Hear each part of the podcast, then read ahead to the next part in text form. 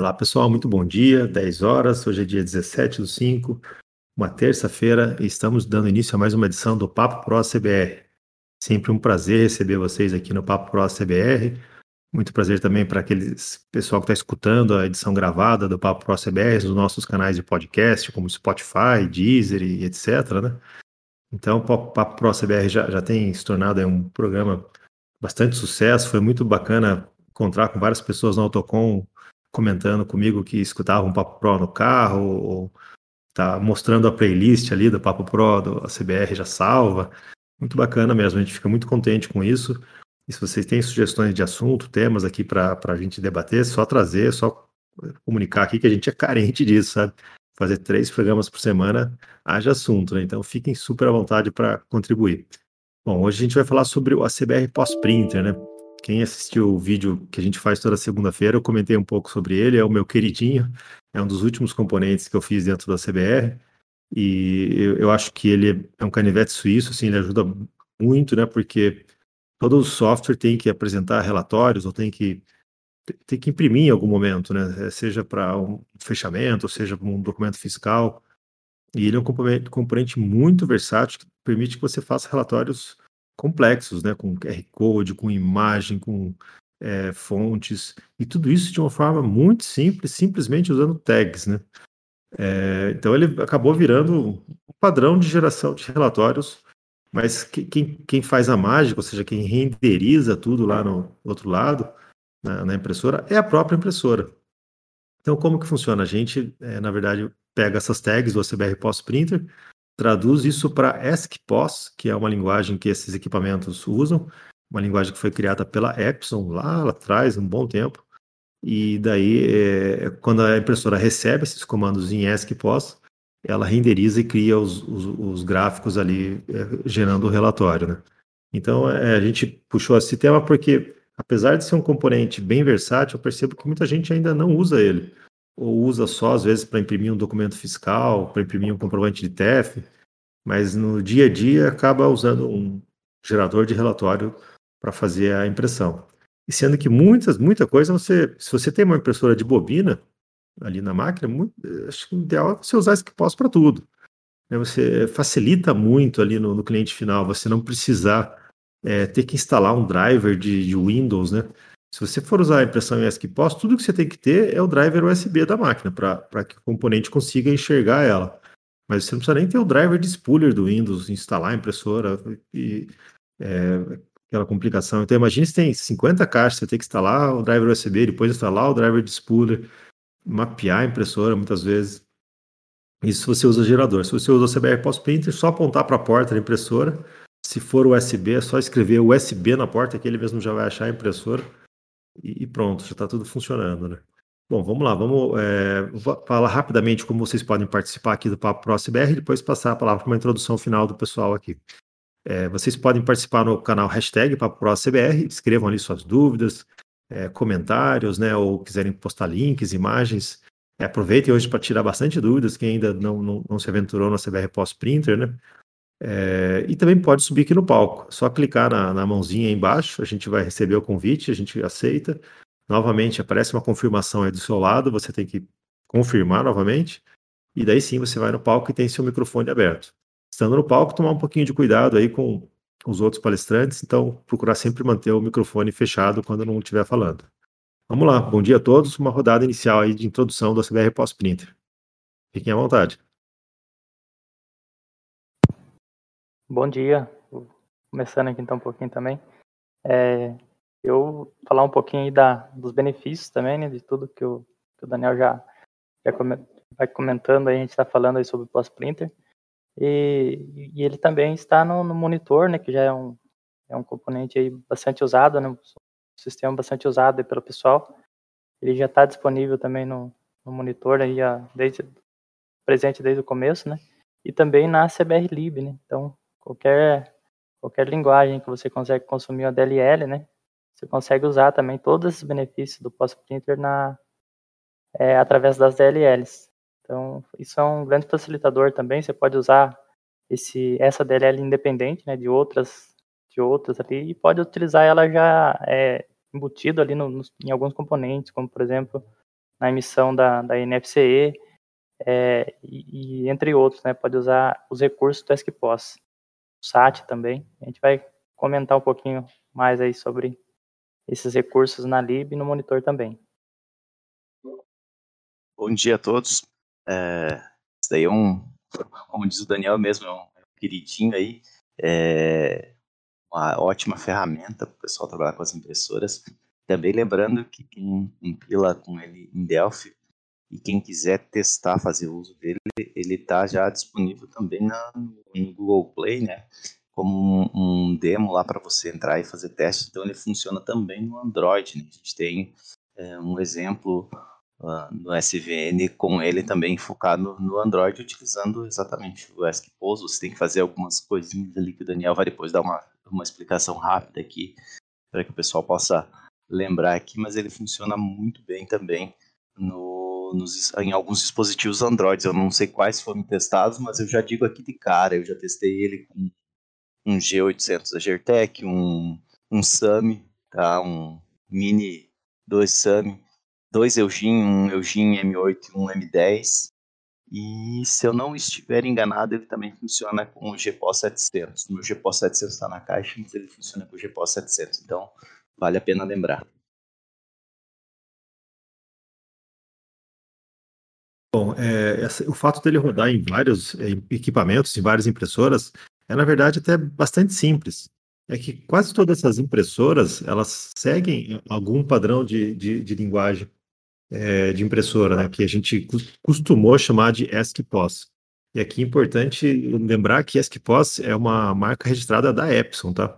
É, vamos até contar um pouquinho da história do, do, do ESC-POS. Antes, é, bem lá no começo, quem é mais velho como a gente estava conversando aqui no início, os dinossauros, vai lembrar da LX300, né, que era uma impressora matricial, ou até da RIMA, aquela grandona, 132 colunas. Quem usou esse equipamento sabia que você tinha um conjunto de caracteres que você mandava e ela mudava um pouco a letra. Tipo, você mandava um CHR de 15, ele deixava condensado. Mandava um, um ESC 27, ele zerava a memória. Mandava um ESC alguma coisa, ele, ele deixava em negrito. Então aí já está a dica. Por isso que o nome chama ESC-POS. Quase todos os comandos que a impressora recebe nessa linguagem de linha começam com ESC.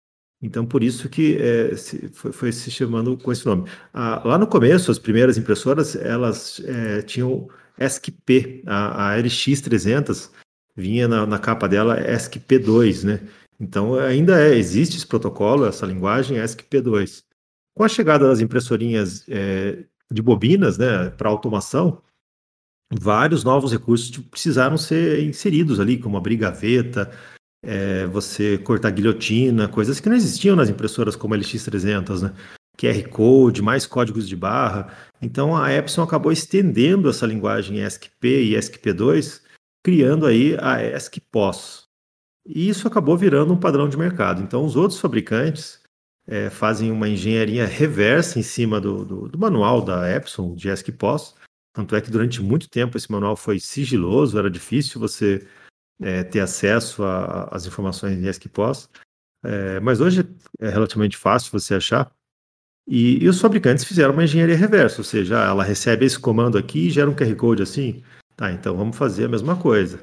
E iam fazendo um depar até conseguir um nível impressionante de, de exatidão com, com Epson ESC-POS. É, então, sendo assim, quase todos, se você olhar os fontes do CBR, você vai ver que boa parte do código fonte está na, na Unity da Epson, porque é ali que tudo nasce. Daí a gente faz uma especialização das outras classes, tipo, essa impressora aqui é parecida com a Epson, mas muda o comando do QR Code.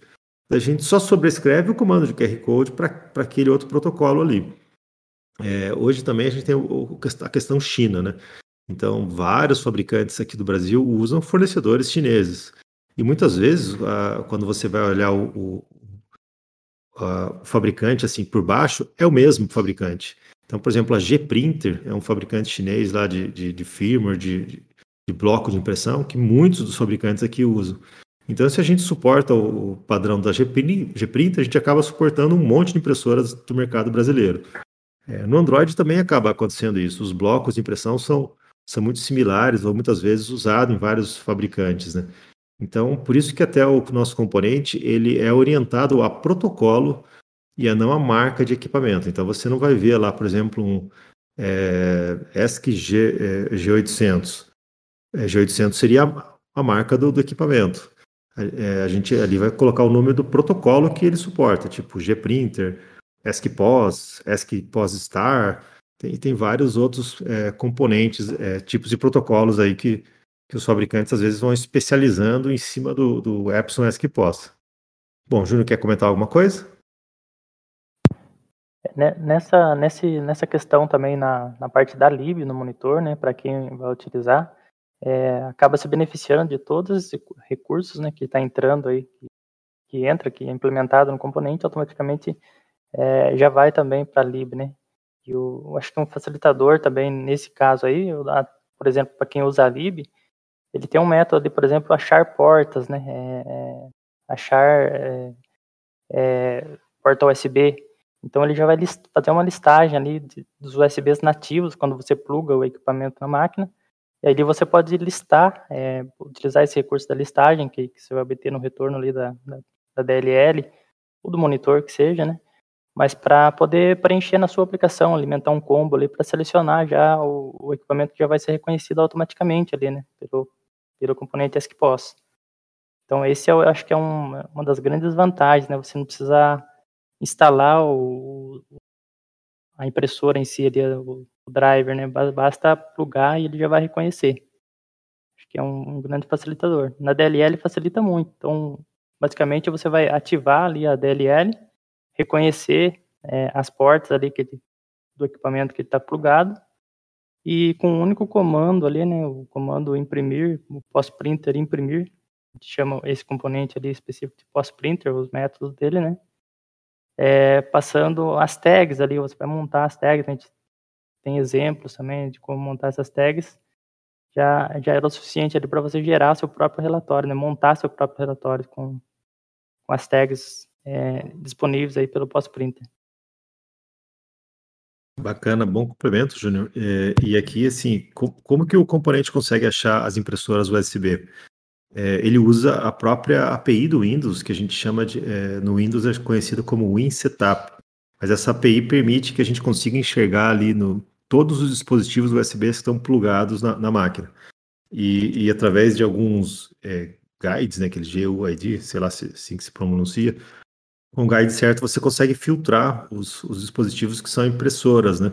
Então é isso que a gente faz, a gente vai lá, vê todos os dispositivos USBs, vê quais usam esse guide de, de impressora e aí popula um combo ali mostrando eles para você. Então, é, o que, que você tem que fazer para plugar, fazer com que a CBR Post Printer comece a imprimir numa impressora USB? Tudo que você tem que fazer é colocar lá na, lá na porta dele, USB, mais nada.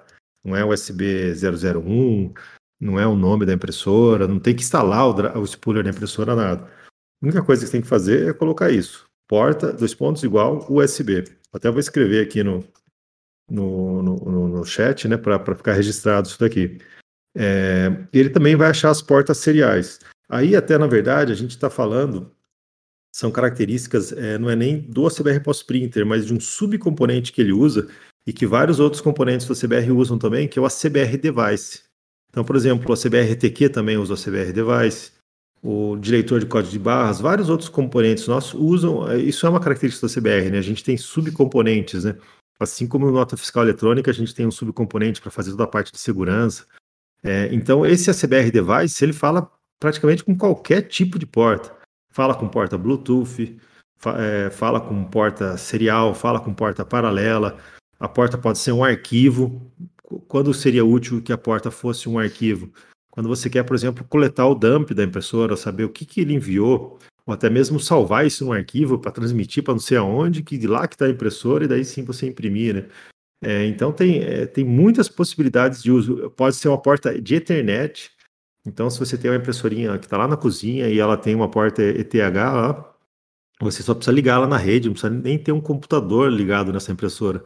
A impressora está ligada na tomada e no cabo de, de Ethernet de qualquer outro terminal, você vai conseguir imprimir nela usando o IP dela. Né? É lógico que você tem que fazer uma configuração de fixar um IP, todos na mesma rede e tal, mas o componente nosso também suporta isso. Né? É, então, acaba sendo muito, muito versátil você é, usar esse tipo de coisa, né? E, e no Android a gente está apostando muito nele. Então, a gente está testando aí com vários equipamentos, né? É, Androids que estão vindo aqui para o Brasil. Quase todos esses também suportam ESC-POS é, com alguma outra variação. E, e, e a gente está fazendo. No Android é um pouco mais difícil, porque em alguns equipamentos a impressora fica protegida, né, numa camada. É, isso é comum nos dispositivos Android, todas as aplicações rodam numa espécie de gaiola, né? Então não, ela não tem muito acesso ao hardware, a não ser que o sistema operacional permita. É, então a gente não consegue muitas vezes acesso direto à porta da impressora, daí precisa passar por uma biblioteca, alguma coisa. Mas mesmo isso a gente está resolvendo no CBR Post Printer. É o caso, por exemplo, do equipamento da Elgin. A gente tem que consumir uma biblioteca da Elgin para chegar na porta. Mas como uh, essa biblioteca faz coisas muito parecidas que o CBR Post Printer faz, tudo que a gente tem que fazer é criar um, uma, uma, uma unit de mapeamento, né? Tipo, ah, é para fazer negrito, então chama esse comando aqui. É para fazer QR Code, então chama esse outro aqui. É, lógico, dá um pouquinho de trabalho, mas uma vez feito, você vai continuar usando as mesmas tags, ou seja, a experiência para o programador acaba sendo simplesmente idêntica. Ele, ele vai, com aquelas tags, ele vai jogar na impressora desktop, vai sair de um jeito, vai, vai jogar na impressora Android, vai sair do mesmo jeito. É essa a, a intenção nossa, né? Pode ser que uma tag ou outra não funcione em determinado é, dispositivo, né? Esses, essas impressoras que têm bobinas pequenas, por exemplo, elas não, não têm todas as letras, né? Às vezes é, são, é mais é um conjunto de caracteres mais reduzido, é, tipos de caracteres. Né? Então, é, às vezes algumas coisas podem não funcionar ali que funcionariam nas impressoras maiores, né? Mas no geral é, é, é quase tudo a mesma coisa. Aproveitando para responder uma pergunta aqui do Rogério, ele perguntou se no OSBR Post Printer teria como gerar um PDF, né? É, infelizmente, não. Isso é, algo até que eu, eu, tá no, eu tenho a ideia de algum dia fazer isso, mas o que, que eu teria que fazer para conseguir gerar um PDF? Eu teria que criar como se fosse um firmware de impressora é, via código. Porque é o que a impressora faz. É o que, que quando você vai mandando esses comandos ESC para ela, ela abre como se fosse um canvas, né, uma área, uma folha em branco e vai fazendo ali, olha, agora a fonte está no tamanho tal, escreve tal coisa, avancei para tal posição. Agora vou fazer, ele mandou centralizar, então vou calcular aqui o meio. Ela é uma série de cálculos que ela faz ali e vai pintando aquilo até que você dá o comando para de impressão. É, a gente teria que reproduzir mais ou menos o que um firmware de impressora faz em código num canvas de, do Delphi, por exemplo. Então, se eu, se eu faço isso, eu consigo é, gerar um PDF daí sim, de um, porque daí eu estou pintando uma imagem, né? E daí eu só tenho que gerá-la em PDF. Eu já pensei em fazer isso algumas vezes, não é simples, não seria nada simples. Muito provavelmente o resultado também não ficaria idêntico da impressora, é, mas por enquanto ficou só na, na, na ideia mesmo. Né? Eu até vou colocar um, um, um, site aqui que tem mais ou menos essa ideia, mas não para ESCPOS, sim para a linguagem da Zebra. É, ele, ele, emula uma impressora de zebra com bastante perfeição e, e, você consegue ver o resultado final baseado nos comandos que você mandaria para uma zebra. Mas isso também já é assunto para um outro papo próprio. Juliomar Júnior quer comentar alguma coisa? Eu acho que eu... É... Pode falar, Júnior. Não, só comentar, né? eu acho que o diferencial, um dos diferenciais também do, da comunicação ESC-POS, né, é justamente não ter essa questão de, de você ter que mandar pelo spool do, do, Windows, né? Quando você manda pelo spool ali, basicamente você tá, é, vai estar tá renderizando uma imagem e mandando para a impressora, ou seja, a qualidade não é, não é a mesma, né? A qualidade de impressão pode ser que não seja a mesma e, e pode ser até mais demorado, além de, dos problemas que pode ocorrer ali na fila de impressão, algo do tipo, né? E o SQPOS está mandando direto para a porta de impressão o comando, então tende a ser mais rápido. E por exemplo, assim, você pode ver, normalmente você, você consegue ver esses, esses, detalhes, por exemplo, quando você vai imprimir um, um QR Code, né? O, o SQPOS está mandando a, a, tag ali para o QR Code, a impressora que vai se encarregar de gerar o QR Code ou o código de barras ali, você só manda o comando e o, e o código ali, o, o texto que você quer que seja gerado, né? A impressora se encarrega de, de fazer isso, está é, na memória dela. Mesma coisa quando você manda uma imagem. Então a qualidade também tende a ser diferenciada nesse caso, né? Uh, falando um pouquinho também e aproveitando, se bem que, como diz o outro, a gente vai estar tá pescando dentro de um açude, então sabe que vai ter peixe aqui. A gurizada aqui, 90 pessoas, duvido que não faz isso, mas uma indicação que até a gente vai tentar começar a lembrar o pessoal. quando fizer a atualização da CBR, tem que rodar o instalador. Só puxei esse papo aqui por causa que a gente estava notando que o pessoal está tendo problemas às vezes de atualizar, não, então lembra sempre de rodar o instalador. E uma outra coisa, é sempre lembrar essa questão aqui que eu estava lembrando aqui do, da lib pós-printer, é, temos 32 64 bits, então você tem que levar em consideração a tua aplicação sempre, tá? Não, não vá pelo sistema operacional, mas sim pela sua aplicação. Se você fizer ela x86 é 32, se for 64, 64 bits. É, cuidar também para não esparramar a DLL, por ser eu posso printer, ah, vou colocar lá no SysWow, 30, uh, SysWow 64 ou de 32 bits que vai resolver. Pode ser que algum tenha uma versão diferente ou alguma coisa situação pode vir a substituir ela. Então sempre leve junto com a tua aplicação. É, sobre o, a, a, questão da, da impressão, existe também uma outra ferramenta, um outro código, na verdade, que é de se pensar em, em, em como o Daniel falou ali, é um, um trabalhinho bem pesado fazer isso direto para um PDF. Mas existem umas bibliotecas também que eu particularmente também fui olhar, mas era para fazer outra situação em que pode também, quem sabe, vir a ser utilizado. Mas isso também é, é papo para mais para frente aí a gente. É, sobre utilizar também no Linux, eu não sei se a gente tem é, situações que acho que nós temos um que outro que utiliza no Linux o, é, o ACBR Pós-Printer, mas ele funciona também tranquilamente. Eu já fiz testes com ele num Ubuntu aqui, desktop, e ele manda a impressão direitinho. Eu conectei uma impressora aqui na máquina, então fiz um, um mapeamento e fiz os testes. Então ela funciona também tranquilamente no Linux. É, não é só para o Android, para o Windows, para o Linux também ele funciona bem de boa pós-print. Lembrando também que para quem usa em outras linguagens, né, a, a lib também você pode usar no Linux. Então também vai, vai poder usar sem problema em qualquer linguagem, né? Com Linux é um facilitador, porque aí você vai só carregar a DLL, né? Do post-printer. Não vai ter os problemas que às vezes pode, você pode ter instalar impressora no, no Linux, algo do tipo, né? Então é um, um facilitador também. Usar ele no Linux é, é, irritantemente simples, sabe por quê? Porque no Windows, quando você pluga uma impressora USB no, no Windows, você tem que ter o driver USB, pelo menos o driver USB daquela impressora. Como hoje esses drivers são muito comuns, provavelmente o próprio Windows já tem, ele já vai reconhecer ela lá e você também já vai conseguir usar. Mas no Linux, todo dispositivo USB que você pluga, ele, ele já mapeia lá em barra dev alguma coisa, vai ser um barra dev TTY USB 0, barra dev TTY ACM 0, ele, ele, ele dá um nome ali, você tem um comando no Linux que você pode pôr que você consegue perceber qual foi o dispositivo que foi criado ali. Tudo que você tem que fazer é pegar esse nome de dispositivo e colocar na, na propriedade porta. Uh, eu, o ACBR Pós-Printer vai começar a escrever e ler dados desse dispositivo e pronto. O que eu vejo que o pessoal apanha um pouco no Linux é a questão de permissões, né? tem que ter um pouco de conhecimento do sistema operacional é, para saber se você pode ou não escrever nesse dispositivo. Né? Então, é, acho que é mais, é mais isso que o pessoal apanha, conhecer Linux para saber deixar tudo configurado certinho. Né? É, lembrando que o Android é Linux, né? Então, muitas das coisas que funcionam no Linux também podem funcionar no Android. Se você consegue ver um dispositivo barra dev TTY lá no Android, também você pode ler e escrever dados nele de forma bem simples, né? Então, não, não seria muito diferente.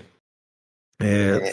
Comparando um pouquinho aí a questão de impressão de spooler com a impressão do pós-printer, na verdade, na grande verdade, o spooler vai usar ESC-POS. Afinal, é a linguagem nativa da impressora, é a única coisa que a impressora entende. Então, para um spooler conseguir imprimir, ele também acaba usando a linguagem nativa dela, que é o ESC-POS. Mas como que ele faz isso? Bom, o spooler primeiro ele, ele, ele, ele coleta tudo num grande canvas, numa grande imagem que ele vai desenhando, você vai mandando comandos, ele vai pintando. Ele transforma tudo isso numa imagem bem grande, que é, que é a página da impressora, e, dá um, e manda um comando de, de ESCPOS lá, tipo, ah, vou desenhar uma imagem. E daí manda toda aquela imagem da página de uma vez. Então, por isso que a impressão por spooler pode ser um pouco mais lenta. Ele, ele tem que mandar um comando maior, ele tem que transformar toda aquela imagem da página em raster para mandar para a impressora. Se você coletar o caminho, colocar um sniffer e ver tudo que ele manda ali é, de um lado para outro, é muita coisa, porque na verdade ele está mandando uma imagem grandona para a impressora. É, no lado que no ESCPOS você está mandando textos pequenos, né, textos muito específicos, com comandos para fazer um QR Code, um comando para ativar um negrito, para zerar as fontes e assim por diante. Então, o trânsito de dados em, quando você imprime direto em ASCII-POS acaba sendo muito, muito menor. Eu vou até colocar no Papo Pro um, um, link também de um outro site muito antigo, que é o DOS Printer. O DOS Printer é, ele, ele é um emulador de ASCII-P, né, que era aquela primeira, aquelas linguagens da, da LX300 lá. É, então ele, ele consegue criar uma espécie de, de representação visual, um canvas aí do, um ASCII-P. É, se não me engano, ainda não tem nada parecido para ASCII-POS, né, que faça QR Code, código de barra e coisas mais avançadas como o ASCII-POS faz. Diga lá, Junamar. É, ia falar um pouquinho sobre a questão de ideia, até acho que você também com mais poder aqui de, de, de, de conhecimento dessa parte, é a utilização das portas TCP/IP com as questões de impressoras. Muita gente é, utiliza descentralizar, principalmente hoje em questão de por, por, utilizar NFC, o SAT, às vezes eles centralizam a questão de impressoras, uma única impressora, diminui a quantidade de impressoras, não ficam comprando uma impressora para cada checkout. Às vezes pode se tornar uma economia, às vezes pode se tornar um problema. É, mas existem essas impressoras, eu não sei, não lembro quais são os modelos que tem. E tem gente que precisa enfileirar esses processos. Você pode utilizar o Post-Printer como um, um serviço do Windows, tá? Fazer um serviço do Windows é, utilizando aí o seja uma ferramenta aí para criar uma API simples e você receber esses, esses textos puros e jogar para dentro da impressora. Esse tipo de situação. Eu vi que o Adriano entrou aí, pode. O Adriano quiser falar sobre a situação, alguma situação. Bom dia, tudo bem aí? Todo mundo me ouve? Adriano, bacana. Bom dia a todos. Não, na verdade eu queria só é, dar o meu testemunho aqui, dar um por cento da minha contribuição, né? Como diz o Rafael Araújo, né? É, eu que sou o cara que mexe mais com Android, com, com aplicativos é, para Android, né? É, o ACBR Post Printer, para mim, é um porto seguro, né? Porque conseguir falar com as impressoras Bluetooth, enviar é, impressão aí do, de um aplicativo rodando no Android para uma impressora Bluetooth é bem chatinho, né? Você poder entender a documentação da impressora, conseguir fazer alguma impressão, né? As impressões mais simples você consegue via Bluetooth direto, sem problema nenhum, né? É, texto, enfim, você consegue de maneira bem, bem tranquila fazer isso, tá? O problema é quando você entra em, no, na parte de QR Code, código de barras e impressão de, de algum tipo de imagem, algum tipo de foto, ou logotipo, por exemplo, da sua empresa, alguma coisa nesse sentido. Né? Para essas impressorinhas aí, seja impressora chinesa, seja uma impressora com uma marca mais conhecida, enfim, cada impressora dessa tem uma documentação muito específica para impressão de QR Code, código de barras e também de, de foto. Então você precisa ler a documentação, saber como é que funciona, enfim, para você poder fazer o comando e mandar para essas impressoras, né? Então é bem chatinho, nem todos os, os, manuais são, são claros, né? Às vezes você perde um pouquinho mais de tempo. É, mas quando você usa o, o ACBR Post Printer, eu já testei aqui em várias impressoras, né? Eu tenho uma, coloquei no, no chat aí, tem uma, uma Datex DPP 250, que ela é uma, uma impressora um pouquinho mais cara, né? Ela custa em, em torno de mil reais. E tem uma outra chinesinha que eu ganhei de um aluno aqui, é, e tanto uma quanto a outra, imprimir esses é, QR Code, código de barras de imagem com a CBR Post Printer é, é, brincadeira de criança, né? Porque fica muito fácil. Ele faz todo o trabalho para gente, não preciso ficar lendo o manual, enfim. E, e, era essa contribuição que eu queria dar, né, o testemunho. Então, quem está com dificuldade de aplicativos rodando no Android precisa conversar com algum tipo de impressora, né, Bluetooth, enfim, você consegue facilmente com a CBR Post Printer. Eu testei também com impressoras internas no D2S Mini da Light da Tectoy, testei com o Eugene M8, que, como o Daniel bem falou, é diferente, né? Ela não tem um acesso interno à, à impressora daquele equipamento, então ele atua ali, ele trabalha é, integrado com o serviço de, de impressão do, do Eugene M8 É, testei também com os dois equipamentos da, da Gertec, os pequenininhos lá, o G800 e o GPOS 700, né? Ambos eles trabalham com a impressora interna, né? É, ela, ela, funciona de modo através do Bluetooth, né? E meu, funciona 100% sem problema nenhum. Então, é, quem está com dificuldade, meu, arrasta o componente na tela aí, entende um pouquinho como é que funciona e manda bala. Até complementando para Android outras linguagens, sabe que muita gente, mesmo de Delphi, quando está indo para Android, está usando Flutter ou outras linguagens, né? É, então, infelizmente, a CBR Lib nossa não é, ela não gera um ponto SO compatível com o Android. É, até poderia, a gente poderia tentar fazer isso, mas a gente sabe que consumir um ponto SO no Android é, é, é muito chato, poucas, poucas linguagens conseguiriam fazer isso. Então a gente está com a ideia de criar um, um serviço para Android, que a gente está chamando aí de ACBR Monitor para Android.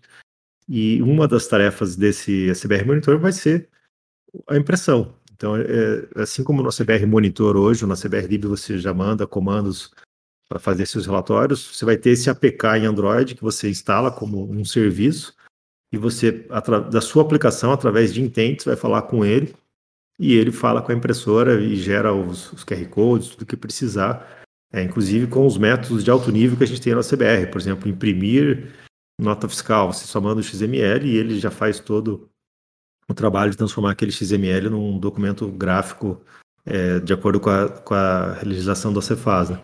Então, tudo isso deve estar bem, bastante em breve disponível aí para gente, é, para o pessoal que está Android. A gente está investindo muito em Android, assim, né? Eu vou, devo falar muito isso é, futuramente. Eu, eu, eu, realmente acho que esse é o futuro da automação, até porque no resto do mundo já é assim. Então, até quando falo Android, Android eu não falo muito em celular, eu falo em dispositivos mesmo, de, de bancada, né? Equipamentos all-in-one. Eu, eu, vejo que, que isso vai ser o futuro da automação comercial, faz todo sentido para a automação comercial. Então, a gente da CBR está investindo bastante esforço nisso, em compatibilização de Android. Repare que eu também não falei iOS, não citei iPhone não vejo nenhum equipamento de automação comercial usando tecnologia da Apple, né? Acho que, acho que eles não, vão, não estão muito interessados nisso, não. E os, mesmo que eles entrassem, os preços não, não seriam tão competitivos, né? Então, não, acho que não vale a pena o esforço para automação comercial nesse, nesse cara. É, aí também é outra discussão, não estou falando, de repente, se faz um sistema para advogados, você vai ter que fazer para iPhone e para Android. Mas para automação comercial, varejo, PDV, frente de caixa, aí acho que vai ser é, Android mesmo. Não sei se o Adriano tem uma, uma visão um pouco diferente dessa. O que, que você acha, Adriano? Opa.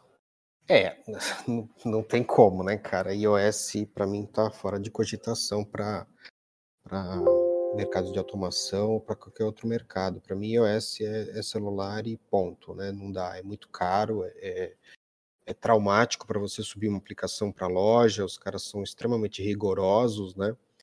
É, eu estou aqui com quatro clientes de consultoria ah, ajudando os caras a subir a aplicação para a App Store, que os caras não conseguem, né? É, por conta da quantidade de, de regras necessárias para fazer o, o, deploy da aplicação. Então, é chato, é bem difícil é, e não, não enxergo de modo algum os caras investirem alguma coisa aí de, de equipamento com o iOS embarcado. É, Para mim é, é, Android o futuro mesmo, não tem jeito. Eu sou até. É, eu não gosto muito de Android, eu falo que eu não gosto muito de Android, apesar de, de, de é, construir muitos treinamentos em cima disso. Eu acho ele, em alguns momentos, um pouquinho mais confuso, mais falho, enfim. Mas eu acho que tem melhorado cada vez mais, né? O Google vem pesado aí, investindo na, no sistema operacional, tornando ele cada vez mais robusto, cada vez mais organizado. Então, eu só enxergo Android no futuro, não tem, tem outra, outra coisa a dizer, não. Bacana. Toninho, quer fazer algum comentário? Subiu no palco? Ah, eu quero sim, quero falar sobre a impressão usando o ESCPOS, que você comentou que tem muita gente que não usa, né? Eu recomendo a usar. Porque o que acontece? Eu estou muito satisfeito com ele. Só um relato que já usa, eu tenho um cliente que lá são 10 computadores, tudo na rede Wi-Fi, tá? E tudo com uma impressora só. Imprimindo na rede, tudo usando Expos, É rápido, tá? É, configurou, acabou. Esse dia a galera comprou uma outra impressora que ele dividiu. São duas lojas, né? Aí para dar como se fosse concorrência. Aí coloquei uma outra impressora lá também. É da Epson. Aí eu gravo a configuração no arquivo INI. Cara, não tem problema nenhum. Quem não usa, passa a usar, que vocês vão ver que a velocidade é, é, é bem considerável se no lugar de você usar a é, o, aquele o spoiler do Windows, né? Que bacana. É, e aí você está usando a impressora, ela está na, na, na, internet direto, por Wi-Fi ou por ETH? Isso, tá lá, tá ligado? Lá simplesmente é muito simples. Você pega, pega um cabo de rede, liga na impressora. É, por exemplo, tô lá, eu uso a Daruma e agora uma Epson. A Epson ela cospe o, o IP, né, da, da própria impressora. Aí vou lá no sistema, coloco lá no gravo no sistema no arquivo aquele IP, configuro, acabou. Ele já reconhece, Bacana, que bacana. Porque, na verdade, todas essas impressoras que têm uma porta ETH, ela tem dentro dela, no firmware dela, tem um servidor TCP, que abre uma Isso. porta e é uma porta padrão. Então, no, no ACBR, até vou copiar aquele texto que eu coloquei lá da USB, eu vou dar um exemplo de sintaxe lá de, de porta TCP, como você colocaria, né? É, é muito simples, você vai colocar TCP, dois pontos, o IP da máquina. Isso, exatamente. A porta, a porta 9000, se não estiver enganado. Isso. Então, o próprio servidor da, da impressora lida com concorrência. Se chegar duas, duas máquinas ao mesmo tempo, ele vai, ele vai fazer uma, alguma thread ou deixar alguma ali num buffer, né? Então, é, a própria impressora vira um servidorzinho. Se você espeta ela numa máquina Windows e essa máquina vai ser o servidor de impressão, aí você pode ter problema. Por quê? Porque você tem que ligar essa máquina antes. Pode ser que essa máquina seja ligada depois das outras, aí aquela lá, é, o Windows do caixa não enxerga a máquina que está com a impressora. A gente sabe que tem essas confusões de rede. E, e quando você joga ela num, ligado direto na rede, realmente mata esses problemas. Boa dica aí também, não legal. Precisa de, é, e não precisa de, por exemplo, né, você está na rede, você não precisa dos computadores estar ligados. Um só estando ligado, você mandando imprimir, lá vai. É isso aí. Ela, ela, ela, ela por si é um servidorzinho, né? E, e Até mesmo... aquelas impressoras Xing Ling, tá? Já testei também. Tem que ter impressora Xing Ling que vai. E fica a dica também, mesmo se você tem uma impressora que às vezes não tem porta ETH, você pode comprar um equipamento muito baratinho lá, que é um printer server. Ele vai abrir uma porta ETH que vai dar para o USB da impressora e pronto, você consegue também imprimir. Ia falar isso, tem esses equipamentos aí que facilita demais, né? Tec quer comentar alguma coisa? Não é isso, eu recomendo. Bom Valeu, dia, Toninho. Pessoal. Obrigado. Opa, bom dia, pessoal. Aqui é o Lucas que está falando é, a gente utiliza o, através do monitor, né? E agora a gente está migrando para a lib, né? E a gente tem uma situação aqui que um mesmo PDV, e, e, dependendo do perfil de, vamos dizer, de um pedido, ele precisa acessar portas diferentes, né? impressoras diferentes. É, normalmente a gente instala tudo em impressoras é, de rede, né? Ethernet. Pela lib eu consigo ficar gerenciando e mudando portas de forma automática a cada, a cada solicitação de impressão? É, olá, bom dia, Lucas. Bom dia. É, na Lib você tem você tem comandos, né, para mudar a porta.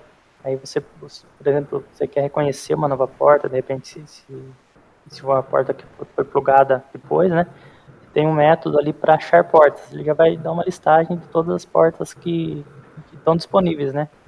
seja USB, seja porta com ou de, de Ethernet mesmo. E aí você tem um comando específico para mudar a porta que você quer. Então bastaria você mudar a porta, nesse caso, antes de mandar o comando de impressão. Aí conseguiria. É um gerenciamento que você tem que fazer na sua aplicação, né? Para mudar de uma para outra. Isso, isso. Mas através de um método específico ali você consegue sim.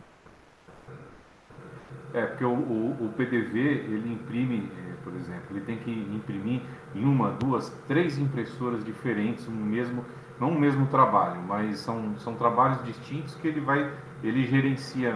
O usuário acabou de fazer um pedido, ele gravou, eu tenho que fazer esse roteamento de, de impressão. Hora imprimir na impressora A, na B, na C, dependendo do local. Então a gente criou um tipo um servidor de impressão aqui, a gente está utilizando C Sharp e agora a gente está, só que através do monitor, né? Agora a gente está fazendo isso migrando para lib. Então, a cada, a cada chamada de impressão, se eu conseguir é, setar né, a porta, a próxima porta que eu vou utilizar, aí beleza, né? Eu acho que dá, né? Ô, Lucas, eu acho que até daria, e aí vai te experimentar, mas você poderia ter, depois usar a versão multithread da, da, da lib, e daí você teria ah. várias, várias instâncias dela carregadas e cada uma já plugada na impressora certa. Daí você só usava ah, o, o, ponteiro da, da lib daquela impressora que você quer. Eu, eu acho que dá para fazer dessa forma. Porque daí você ganha um tempo. Fica rápido, né? É, porque quando, toda vez que você vai trocar a porta, ele vai ter a inicialização e, e abrir e fechar. Não chega a ser tão, um problema tão grave, mas consome-se um tempinho, né? Então dá para fazer um teste aí com a versão multithread da, da lib e deixar já todos instanciados, cada uma na, na, na sua porta. Eu acho que funcionaria. Eu não sei Pô, só se tem um, um porém, né, Daniel? Se ela tá se ela for desconectada antes de terminar de enviar todo o comando, se a impressão lá que estiver saindo, tem que acho que também cuidar dessa situação. É, aí até se, pra, que dá para fazer é deixar aquele controle porta ligado. Né? Tem uma propriedade lá, controle porta, deixar ele ligado. O próprio componente cuida de abrir e fechar a porta. Então você não precisa chamar o ativar e desativar. É, é, é o ativar ele acaba tentando ler da impressora número de série, é, se ela tem guilhotina, ele, ele tenta, ele puxa vários comandos da impressora ali para saber as características dela. Então isso pode consumir algum tempo. E, e se você tiver com esse controle porta ligar, é, ativado no componente, ele evita fazer isso, ele, ele mesmo abre e fecha a porta de forma bem mais rápida. Também pode ser uma alternativa aí. Eu só mando, eu só mando a impressão e se tiver ligado o controle porta, ele se vira, né? Exato. Ele mesmo vai abrir a porta, assim que ele terminar, ele fecha. O que é bom porque às vezes, por exemplo, você tem softwares concorrentes, né, usando a mesma impressora. Então, se um software abriu aquela porta e deixou ela aberta, o outro não vai conseguir acesso. Então, o escritor de porta também é bom nessa situação que, que ele fecha e libera para outras outras instâncias usarem. Ali tanto legal, o controle, beleza, controle portas como é, se você de repente quiser mudar a porta, né, você pode utilizar, alterar essas configurações da, da lib sempre pelo método ali de config gravar valor, né, que é o método padrão para você alterar as configurações mesmo da, da biblioteca que, que você está usando. Consegue fazer tudo isso com esse método também. Beleza, oh, oh, beleza obrigado, gente. Valeu, Lucas.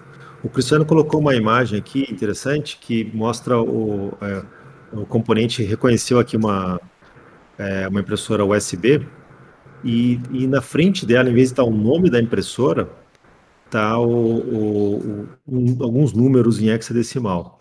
Vou explicar um pouquinho o que são esses números, né? É, isso tem a ver um pouco com como que o nosso componente funciona. Ele, ele, ele, ele lê da porta USB, ele tenta identificar o que, que é o VID e o que, que é o PID. Vamos explicar um pouco o que, que são essas palavrinhas aí. VID é Vendor ID e PID é Product ID. Então, todo, todo dispositivo USB, ele é gerenciado lá pela USB.org, que é um, um órgão, uma instituição, sei lá bem quem mantém ela, mas ela é mundial, né? Então, todo fabricante que vai criar um, um dispositivo USB, ele, ele, tem que ir lá e pedir um, um vendor ID nesses caras. É, então, ali você vai ver grandes fabricantes é, cadastrados aí nessa USB.org. Você, você, pode baixar deles lá um site, vai ter um catálogo com, com todos os fabricantes que, que já, em algum momento já pediram lá. E esse fabricante vai ganhar uma faixa que daí ele pode definir os products IDs dentro dessa faixa que, do mesmo vídeo dele. Então, o ACBR tem uma tabelinha interna que ele vai identificando, ah, se o vídeo é esse e o PID é esse, então é essa impressora aqui. É, no nosso mercado, como tem essa característica que é quase tudo chinês, então a gente acaba descobrindo muitas vezes que os vendors ID são, são de empresas chinesas. É, e é curioso ver às vezes que fabricantes trazem impressoras tipo é um modelo acima. Então seria é, na nossa cabeça só uma evolução daquela primeira impressora, mas você vai ver é uma impressora totalmente diferente, porque o vendor ID está totalmente diferente. Então é outro chinês que está fornecendo aquela segunda impressora, né? É, e a gente tenta mapear isso dentro do, do CBR num arquivo, é, se não me engano, USB, a CBR USB.ini, né?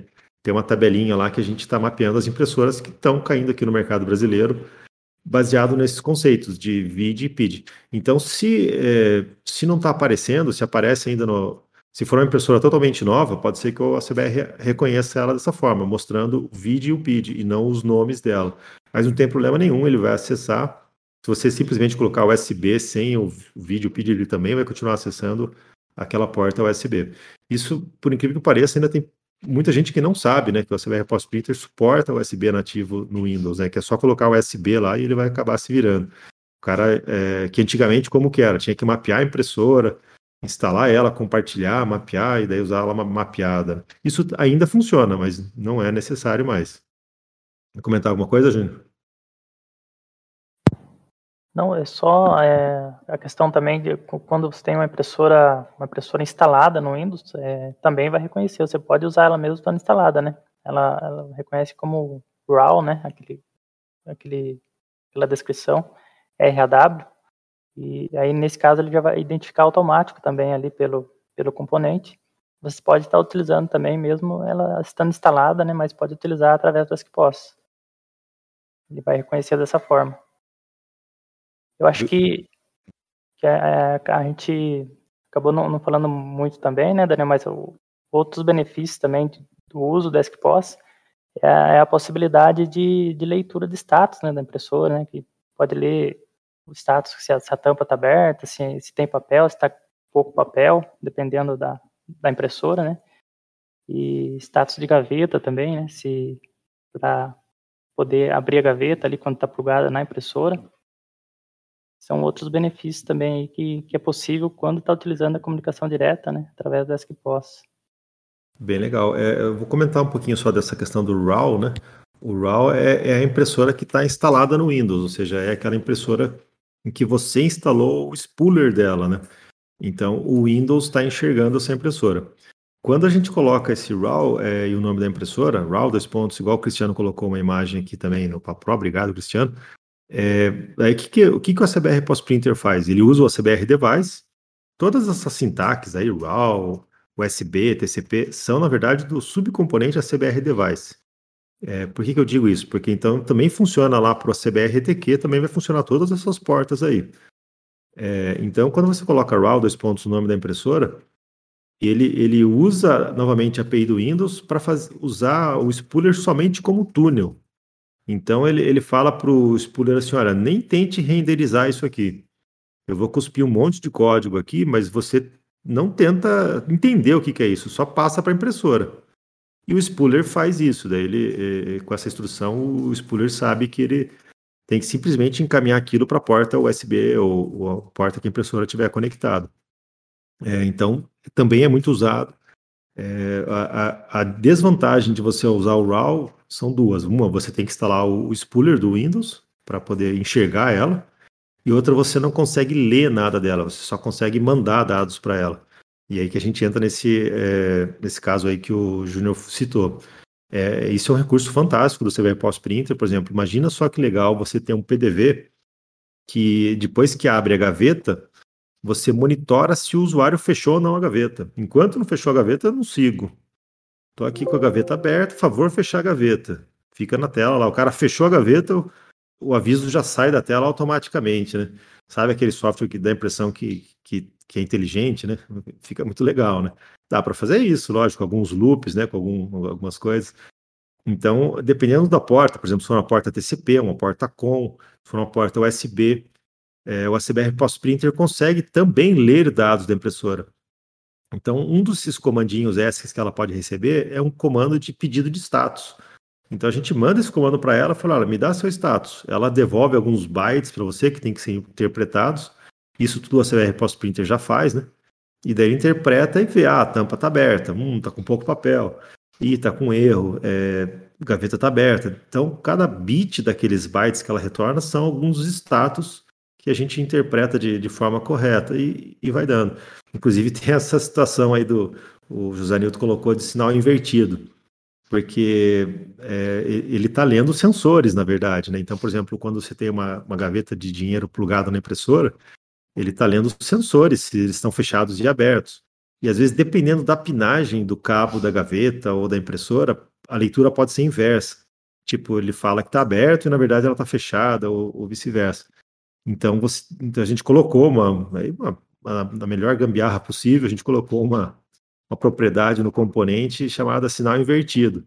Você liga ela, daí ele, ele inverte também o resultado, né? E acaba daí dando certo, né? Mas é, em alguns casos tem que ter. E, e, e assim, manter uma tela de configuração muito boa no seu sistema para você ter todas as opções é, configuráveis em tempo de execução.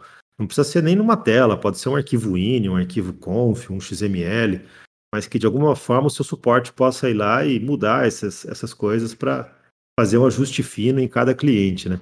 É, então dá bastante versatilidade aí no, no, no campo, né? Julio Mar quer comentar alguma coisinha? Uh, não, eh, voltando só a falar aí que você estava comentando, um, tem que tomar bastante cuidado quanto a essa situação que tu acabou de falar sobre o RAW e o ESC diretamente, né?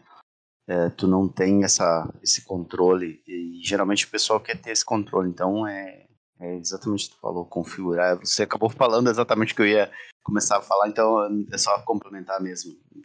Tem toda essa esse controle você utilizar diretamente do que se você lá configurar. É interessante do RAW é que você tem gente que utiliza porque faz a utilização do, do, do pós-printer para configurar um exemplo, né?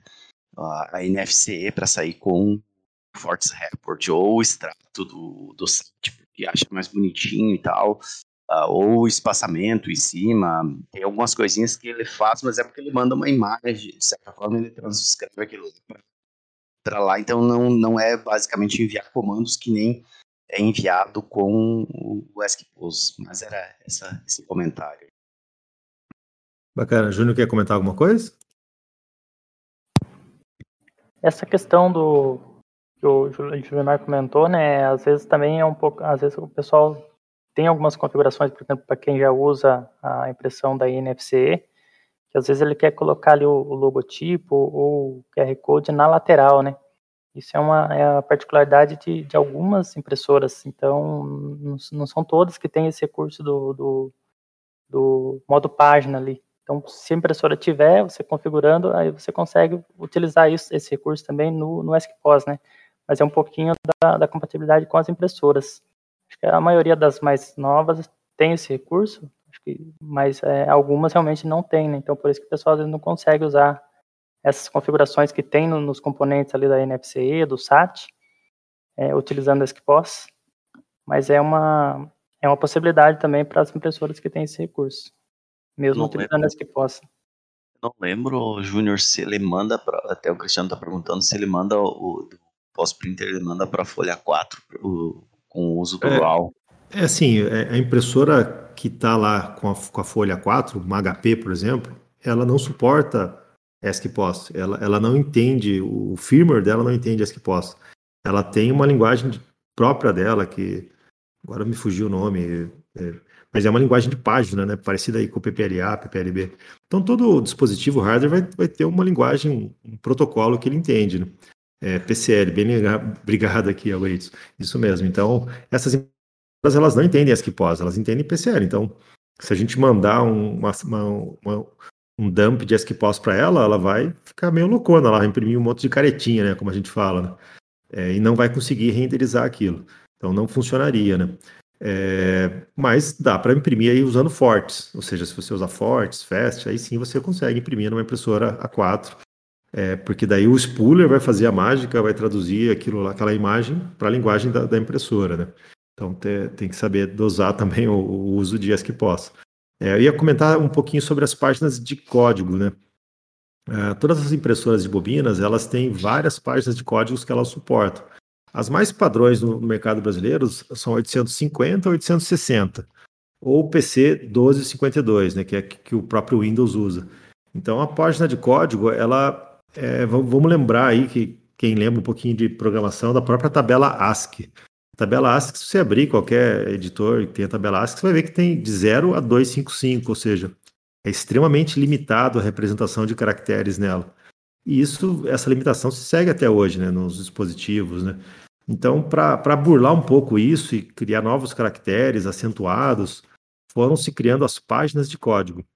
Então, nas páginas de código, eles, eles pegam da tabela ASCII tudo que for padrão, tipo as letras, números, os sinais mais tradicionais, aquilo, se não me engano, do 0 até 128, aquilo é intocável. Todas as tabelas mantêm o mesmo conteúdo. Mas daí é, tem uma faixa que elas mudam. Então, por exemplo, na 850, ela vai ser diferente da 437, que é o padrão americano, né, que é o padrão geral da tabela ASCII. Então, se você é, imprime com uma representação de página de código diferente, pode ser que uh, o equipamento gere um acento diferente do outro lado lá. É, e depois né, tem o UTF-8, que é uma outra confusão, mas são poucos equipamentos é, de hardware que suportam o UTF-8. Então, qual, qual que é a dica aqui? Você tem que saber qual página de código que a impressora está ela está configurada para 860. E como que você descobre isso? Muitas vezes só fazendo aquele autoteste da impressora, ou seja, liga ela com o botão é, feed pressionado, isso ela já imprime o autoteste, e uma das características que ela vai imprimir ali vai ser qual página de código que ela está configurada. Se de repente não é a página de código que você queria, você pode, usando algum utilitário da própria impressora, setar para uma página de códigos mais, mais comum, como essa 850, 860. Mas daí você, no componente nosso, tem que configurar a mesma página de código. Feito isso, o componente vai traduzir é, da página de código do seu sistema profissional ou da sua linguagem, seja o TF8 e tal, para essa página de código que a impressora está aceitando e mandar para ela. Então, daí os assentos devem sair corretamente. Inclusive, o, o ACBR Post-Print, o teste dele, né, o, é, o programa de teste dele, um dos testes é esse, é uma frase lá cheia de acentos que a gente usa para saber se, se ele está entendendo as páginas de código de forma correta, né? O Page Mode também é, é uma, é uma das formas, uma das coisas da gente testar se, se aquele equipamento ele está bem compatível com Epson ESC-POS, né? Quase todos é, é, é, é, um dos testes mais difíceis, né? difíceis. Ultimamente os, os, equipamentos novos que a gente tem pego têm funcionado de primeira, né? Ou seja, o pessoal está avançando bem na, na questão do Page Mode. Mas se o equipamento não suporta Page Mode, se ele não tem ele não suporta esses comandos em ESCPOS, ele não vai conseguir fazer esse recurso de imprimir um QR Code e do lado um texto, coisas do gênero, né? Então é, é, é algo que, que realmente depende do equipamento. Bom, estamos chegando quase às 11. Júnior e Julimar querem fazer algum comentário de fechamento? Esquecemos de alguma, algum questionamento aqui do grupo? É, bom, é para o pessoal aí que, que usa o monitor, a lib, né? É, quando você está usando ali os recursos de impressão de uma NFC, de um cupom SAT, é, na verdade você já tem ali embutido na própria próprio componente ali os recursos de imprimir ou utilizando um gerador de relatórios, né, que é o Port que a gente usa, ou já é, usando o ESCPOS, né, ali o, o componente da, da, NFC, do SAT, ele já está gerando as tags para imprimir em ESCPOS se você tiver selecionado a opção ESCPOS. Mas aí, se você quiser usar o recurso do, do componente mesmo, ou a lib específica do ESCPOS, você pode usar para criar os seus próprios relatórios, né? Ali, o que eu indico, então, tipo, por exemplo, para quem utiliza a lib, é, a gente tem os exemplos em algumas linguagens, né? Mas é, tem um método específico ali que você consegue imprimir todas as tags disponíveis no ESCPOS. Eu acho que é bem interessante para quem quer começar a mexer ali, a, a criar coisa nova, né? É, com essa, você imprimindo as tags ali, você consegue montar daí seus próprios relatórios, né? Vai, vai montando as tags, colocando em negrito, pulando linha, é, coloca uma tag ali para imprimir um QR Code, para imprimir um código de barras. Você começa a brincar e entender como funciona. Acho que é, um, é uma boa dica para quem vai começar a utilizar, imprimir essas tags para conhecer mais e começar a utilizar. É, a configuração é bem simples, assim, conforme a gente falou, né? Você usando a lib, você ativa ali o componente, configurou a porta e o modelo, aí já está pronto basicamente para imprimir. Tem outras, outras configurações, mas normalmente não, não é algo que você precisa mexer de cara. É, aí você vai enviar um único método ali, imprimir, por exemplo, ou imprimir, é, imprimir linha ou imprimir CMD, passando ali é, a sequência de tags que você gerou, né, montou para gerar um relatório específico que você precisa. Então não é difícil, é uma questão mesmo de, de começar a mexer e, e, conhecer mais, que com certeza vai ser bem útil esse componente aí para quem não conhece. Mas essa é a dica aí para quem, quem usa essa a Libio, por exemplo, que, que é mais comum que a pessoa está começando a usar agora. Exatamente. O, na verdade, aqui o Theo Cristiano postou ali algo que já temos até mesmo no. Quem tiver também a curiosidade, tem o link de. Deixa eu só ver se eu acho aqui posto, mas temos o link da, das, de cada um do, das libs lá na, no help do, do monitor e do e da lib, né, em si. Então a gente pode postar aqui o link para eles. A gente tem a documentação também, né? Isso, isso, tem a documentação. Onde a gente tem todos os métodos ali da lib para usar no monitor na lib, eu vou postar aqui. Boa, que eu estou tentando achar que eu não consegui achar o, link aqui para postar.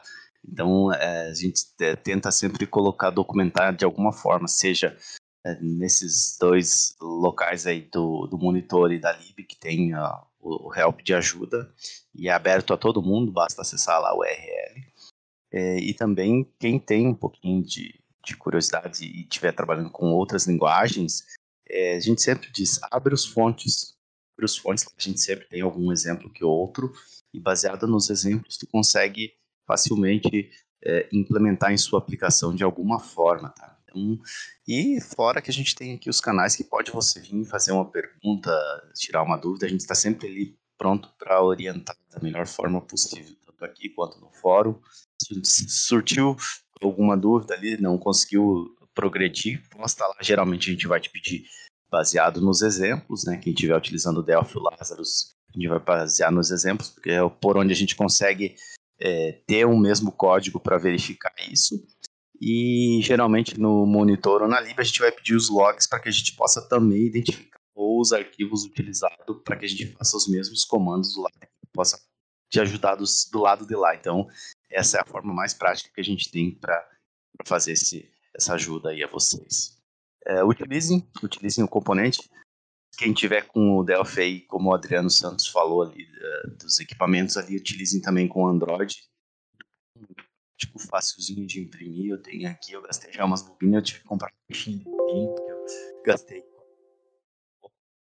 Então, esse é o meu recado aí pro pessoal. Um abraço para todo mundo aí. Valeu, Juliomar. É, até para ficar registrado no áudio, é, se você colocar no Google aí como criar relatórios com a CBR Pós-Printer, ou como criar relatórios com a CBR, você vai achar esse tópico. Eu coloquei é, esse tópico no, no, no hashtag Papo Pro aqui no canal de chat. É, é, um tópico extenso, a gente sabe, é, é, aqueles tópicos que você olha e já dá uma preguiça de ler, ou que a gente fala assim, ah, depois eu leio isso aqui, e acaba nunca mais lendo. Mas é um tópico bem legal, é, ele resume bem dizer, tudo isso que a gente falou aqui, tem todos esses links que a gente também colocou tão lá nesse tópico. Fala todas essas questões de porta que ele suporta, né? Que, então, a, primeiro brinca, se apaixona pelo componente, vê o potencial dele, mas a hora que você quiser usar ele para valer, dá uma lida nesse tópico, nesse tópico, ele vai te dar umas dicas muito legais aí de como você é, é, dominar, é, ser um mastering ali no, no CBR Pós-Printer, né? E, e conseguir criar os relatórios bastante avançados, né? É, então é isso, pessoal. Espero aí que estejam gostando da, do, das edições do Papo Pro. Amanhã a gente vai receber um colega aqui, que é o Rômulo da Mais Sistemas, lá de Manaus. Ele, deixa eu até achar o, o tópico aqui do, do Papo Pro dele. Ele, tive o prazer de conhecer ele lá no, no na mentoria que a gente faz com o Túlio Bittencourt, né? E sempre bato muito, converso muito com ele, seja nos eventos ou fora dos eventos, então é, aprendi a admirar muito o Rômulo e pedi para ele fazer essa, é, essa edição aqui com a gente, porque eu acho que é um pouco da, da vida de vários aqui, né, de, que tiveram que se reinventar várias vezes, de uma carreira longa, né, que, que vieram lá de um COBOL e hoje tem que usar Android, API, né, então, assim, é, a, a, e ele lá em Manaus ainda, com todas as dificuldades de estar longe aqui de São Paulo, dos grandes centros. Né?